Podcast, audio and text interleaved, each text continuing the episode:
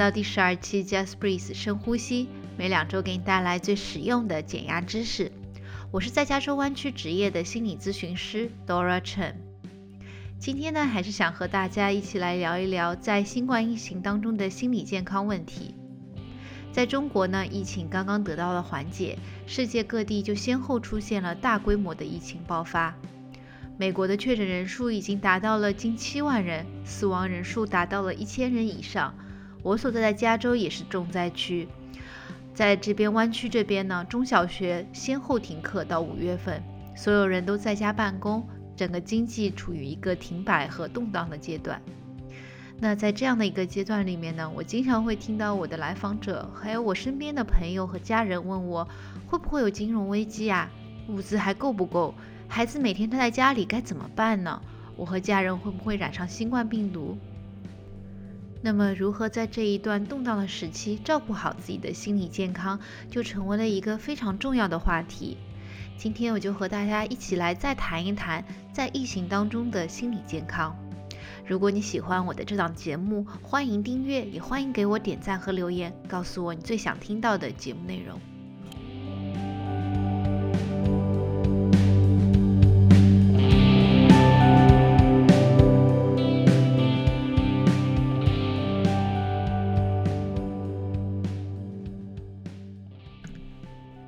关于疫情当中的心理健康，首先我想说的一点就是照顾好我们自己的心理健康，就是在照顾好全家人的健康与安全。疫情当前，照顾好自己是第一重要的。牺牲这个词在现在的情况下面，可能只会给自己和自己爱的人带来麻烦。在心理咨询当中，我常常用这样一个比喻。在飞机上面，如果不幸发生了空难，空乘人员一定会提醒你先戴好自己的紧急氧气面罩，然后再帮助你身边的人戴上他们的紧急氧气面罩。这是为什么呢？这是因为在紧急的状况当中，只有你确保了自己的安全，你才能够保障到别人的安全。这其实，在我们的生活当中也是一样的，只有你先照顾好了自己，才能够有精力照顾到身边的人。保护好自己，不仅指的是保护好自己的身体健康，也是要保护好自己的心理健康。因为我们的身体和心理健康常常是相互影响的。在疫情面前，保持一颗平静、健康的心态，也会帮助我们拥有强壮的抵抗力和采取正确的防疫做法。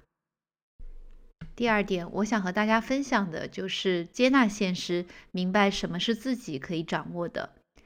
在网上呢，还有在我的身边的朋友，还有来访那边，我都听到很多人提到说，在这段时间里面，大家都感觉到好像心理上面承受着很大的压力，但也说不出来这个压力到底是什么。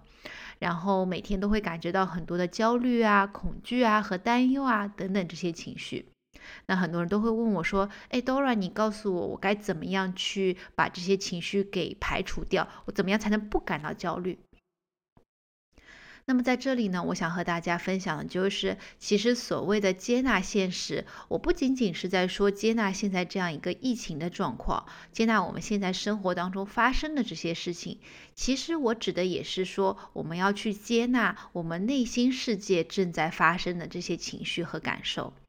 其实大家想想看，我们现在处在的这样一个特殊的时间里面，其实是非常非常 special，非常非常不一样的。啊，因为很少有情况，我们会啊一天二十四小时里面，大多数时间都待在家里面，而且是和家人在一起，然后可能也不能进正常的进行工作，同时还有这个外部的这样一个疫情的这个呃恐惧在 background 在背景里面。所以在这样一个非常时期，我们内心里面所有的感受、所有的焦虑、所有的想法都是非常非常正常的。我们人对于现在所发生的事情的一个正常的心理和生理的反应。那我也会和我的来访们，还有我的朋友们分享，就是我觉得在这段时期，在心理学上，我们可以称它为是 crisis，就是危机时刻。因为确实现在在这个社会上有这样的健康的危机，同时这健康危机也有可能会带来经济的危机、社会的稳定性等等这些问题。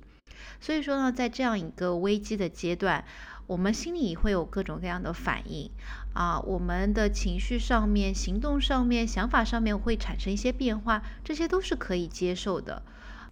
所以呢，我也想邀请大家和我一起，在这段时间里面，给自己多一些的耐心，多一些的原谅，多一些的理解。嗯，不用想着说，OK，我现在虽然是在疫情期间，我也希望我可以像没有疫情一样，去非常好的管理自己的生活，管理自己的情绪，这其实是不太可能的。嗯，我们要给自己一些更多的接纳，还有谅解。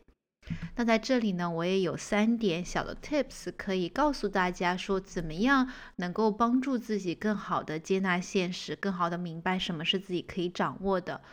首先，第一点呢，小 tips 就是，如果你感到此时此刻有太多的想法、太多的感受的时候，不要着急，我们拿一张纸，拿一支笔，把它们逐条写下。那么这个 practice 呢，其实我对于我个人来讲非常的有用，因为在这样一个非常啊复杂的情况当中呢，我其实脑海里面会在同一个时刻有很多很多想法，甚至是相互矛盾的想法。所以，当我把他们这些想法都写下来的时候呢，也是给我自己一个冷静梳理这些想法的一个机会。啊，在我看到这些想法以白纸黑字的方法写在这个纸上的时候，我就可以以一个更加清晰，甚至是一个比较中立的 observer，也就是观察者的角度来观察我的这些想法。我可以看看说，诶，这里有哪些想法是符合实际情况的？比如说，哦，我真的不知道什么时候才可以复工啊，我不知道什么时候孩子们才可以去上学，这个是很符合实际情况这样的担忧。但是也有些想法，可能只是我们心里面一些过度的担忧，比如说我担忧说，哦，会不会有人来打劫我啊？因为社会不稳定啊，啊，会不会？我明天又吃不上饭啊，那这个我们把它写下来的时候，就会发现说，哦，原来这些想法其实他可能是过度的担忧了，他并没有一个很稳定的现实基础。第二个小 tips 呢，就是我会邀请大家和我一样。建立在家中比较规律的生活作息。那我知道，像我们这个湾区这边，现在很多人都居家办公了。那我也听说很多人居家办公，因为时间比较灵活嘛，所以就可能一觉睡到中午，然后起来吃个午饭，然后晃晃悠悠的下午才开始工作，然后工作到深夜。啊，如果你觉得这样的作息很对你来讲很对你的胃口也 OK 啊，但是如果你之前都不是这样子工作的，你之前都是朝九晚五啊，就比如说十一点钟要睡觉，早上六点钟要起来要去 commute 的，要去通勤的，那这其实现在的你的这个生活作息就和你过去的作息有很大的不同。啊，如果你还能够 stick to，就是坚持过去的那个生活作息的话，会给你生活里面带来很多的框架 structure，就至少让你知道说，OK，虽然我现在不能够去上班，也不能够随便出门，但是至少我生活的规律性是保证了，我的生活并没有因为这个疫情而整个垮掉，变得非常没有规律。啊，因为我们知道刚才也说到，这个疫情它是一个 crisis。它是一个危机，那在危机里面呢，其实最缺乏的就是规律性，以及稳定性，以及 certainty 就确定性。那如果我们可以在家里面掌握自己的这个生活的作息，这虽然是一件很小的事情，但是都会在我们心里面建立更多的构架感啊，让我们觉得说，OK，我们是可以有这样一个期待的，就是我们可以期待早上。这样六点钟起床，中午十二点钟吃饭，晚上可能十一点钟睡觉，这样一个期待是非常重要的。那么第三个小 tips 呢，就是一定要确保一定的活动量和阳光的直射量。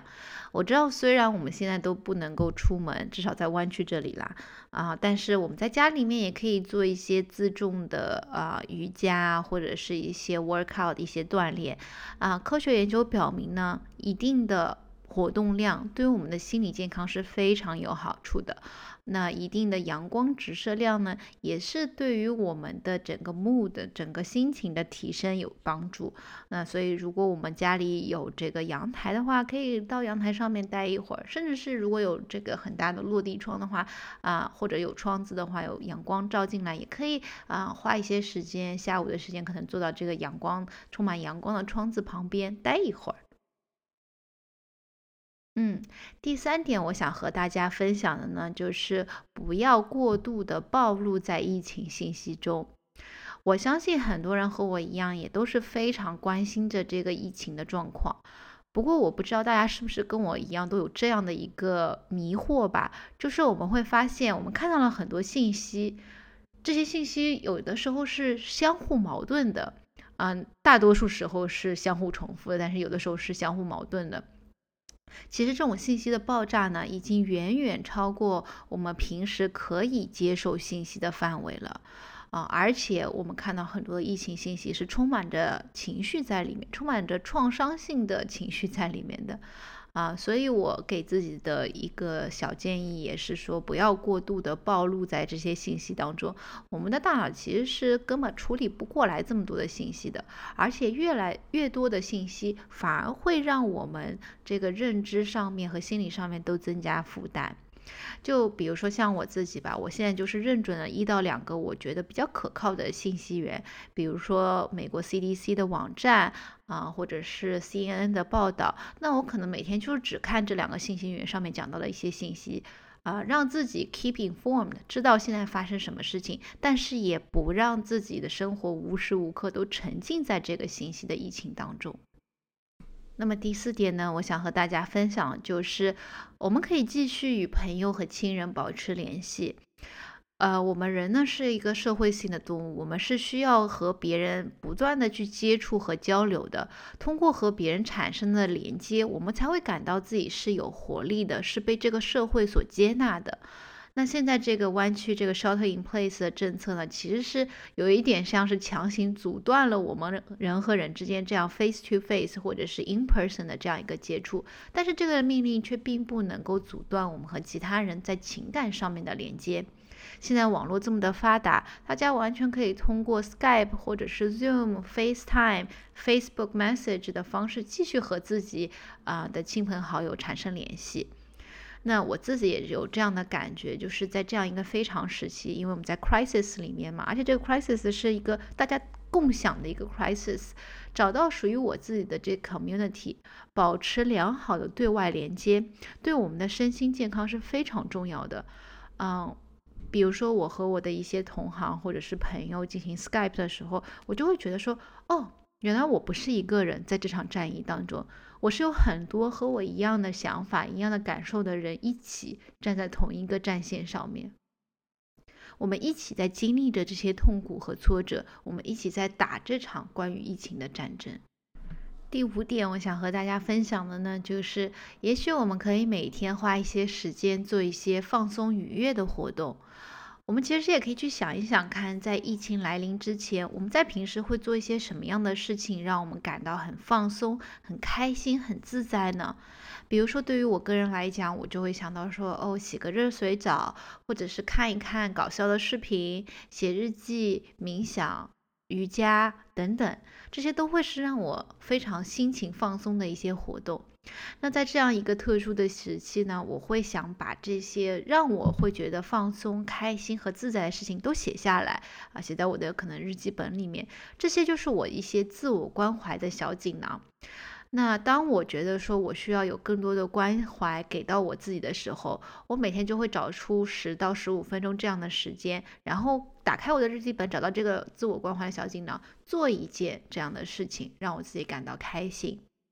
那对于我自己来说呢，我的自我关怀的小锦囊当中，一个很重要的组成部分呢，就是冥想和瑜伽。那在这里呢，我也想和大家推荐一些冥想练习的 apps。呃，我不知道在中国的这个苹果的商店能不能买到，但是在美国是可以的。啊，这些练习的 apps 呢，有 Insight Timer、Headspace。Calm 等等这些 apps 里面呢，都有很多带领的冥想练习。我也会把这些 apps 的信息写在我们的信息栏里面，大家可以去搜一搜。嗯，瑜伽呢，我特别喜欢一个 YouTuber，啊，叫做 Boho Beautiful。啊，我也会把这个信息放在我们的信息栏里面。那这个 Boho Beautiful 里面呢，它就是经常会，呃，是两个人，他们会在一些非常风景优美的地方做瑜伽。那我每次看他们视频就觉得哇，好放松啊，好像自己也到了这些非常风景优美的地方，跟他们一起做瑜伽。